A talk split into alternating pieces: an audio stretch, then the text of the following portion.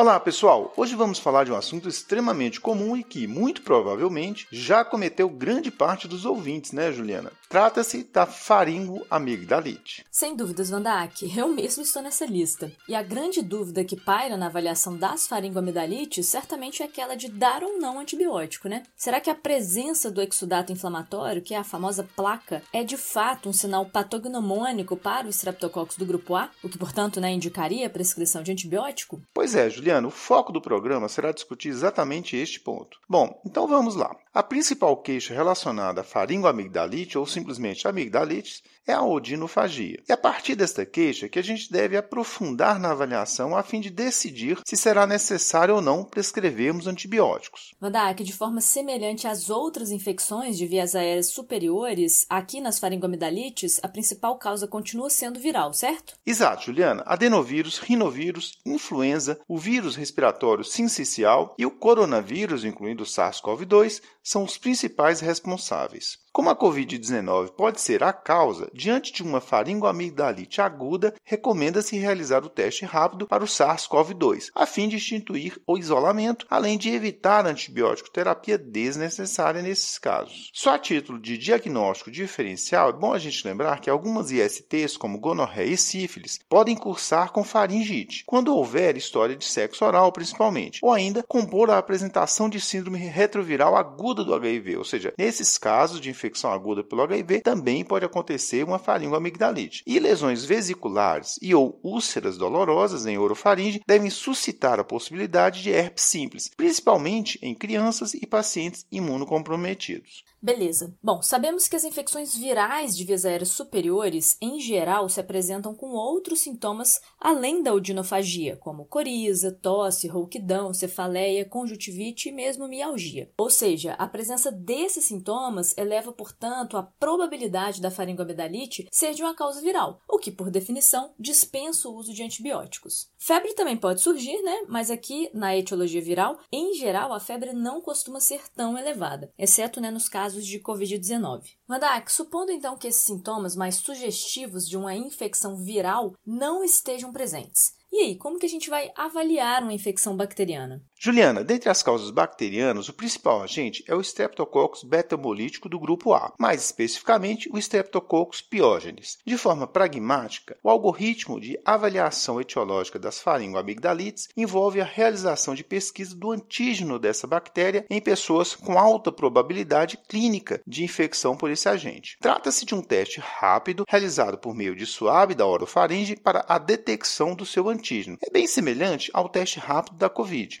cuja acurácia, nesse caso do estrépito, ultrapassa 90% se partirmos de uma pessoa sintomática, com alta probabilidade clínica dessa infecção. Essa prática de testagem, pessoal, ela é comum a países como Estados Unidos, mas aqui em nosso meio não está disponível no SUS e tem um custo muito elevado quando no ambiente privado. Nesse sentido, acaba que vai nos restar o tratamento empírico baseado nas características clínicas mais comuns a cada etiologia, né, Vandak? Pois é, Juliana, na maioria das vezes vamos nos basear essencialmente na avaliação clínica mesmo. Eu vou colocar dois casos clínicos aqui para a gente avaliar. Bom, o primeiro é de uma mulher jovem, previamente ígida, com queixa de odinofagia de início mais abrupto, mais agudo, febre elevada e linfadenomegalia cervical anterior dolorosa. E o segundo caso, também de uma mulher jovem, também com odinofagia e febre, porém, desta vez associada a coriza e tosse. A primeira não tinha essas queixas, vocês se lembram. Agora, eu que te pergunto, Juliana, e aí, a partir de uma avaliação sumária desses dois casos, qual provavelmente é de etiologia viral e qual tem etiologia bacteriana? Bom, provavelmente o primeiro caso, da odinofagia súbita, febre elevada e linfadenopatia sem tosse ou coriza, é bacteriano e o segundo viral, certo? Exato, Juliana. Bom, muito provavelmente é isso mesmo. Pessoal, percebam que a principal dica foi a presença de outros sintomas comuns a infecções virais de vias aéreas superiores, conforme a gente já comentou. O problema é que nem sempre fica fácil fazer essa distinção, sobretudo quando houver apenas uma odinofagia, que é comum tanto a etiologia viral como bacteriana, né, Vandak? Nesse sentido, a presença do exudato purulento nas amígdalas, a famosa placa, será que ela não seria o principal sinal associado a amigdalite bacteriana pelo Streptococcus do grupo A? Ótima pergunta, Juliana. Então, este sinal aumenta sim a probabilidade de ser uma amigdalite bacteriana por Streptococcus do grupo A, mas não é patognomônico, ou seja, isoladamente ele não é capaz de definir esta etiologia, já que pode ocorrer em infecções virais menos comuns, como por Epstein-Barr, que é a mononucleose infecciosa, a famosa doença do beijo, que também cursa com febre elevada, linfadenopatia cervical. Uma diferença é que na mononucleose, a cadeia de linfonodos mais acometida tende a ser mais posterior, cervical posterior, enquanto na amigdalite bacteriana predomina a anterior. Outra diferença é que a mononucleose provoca a dinamia intensa, com quadro mais prolongado, que dura uma a duas semanas. Agora, como no início ambas podem ser indistinguíveis, o diagnóstico microbiológico faz diferença. Como o teste rápido para o strepto é pouco disponível, caso haja suspeita de mononucleose, uma alternativa é fazermos uma sorologia IgM para Epstein-Barr, mas cujo resultado pode demorar. Nesse sentido, resta-nos aplicar um score clínico que avalie as manifestações mais comumente relacionadas à faringoamigdalite bacteriana. São elas febre, ausência de tosse e outros sintomas sugestivos de IVAS, além de linfadenopatia cervical anterior e também exudato purulento em amígdalas ou tonsilas. Pessoal, esse score é denominado Centor, mas comumente a gente fala Centor Score. E nada mais é que uma ferramenta de avaliação clínica pré-teste, sendo o teste o swab orofaringe para a pesquisa do antígeno do Streptococcus. A mensagem aqui é o seguinte: caso estejam presentes três ou mais dessas manifestações que o Van Dijk falou, o próximo passo é fazer o teste. Caso venha positivo, trata-se de uma amigdalite bacteriana por Streptococcus do grupo A. E nesse sentido, está sim indicado antibiótico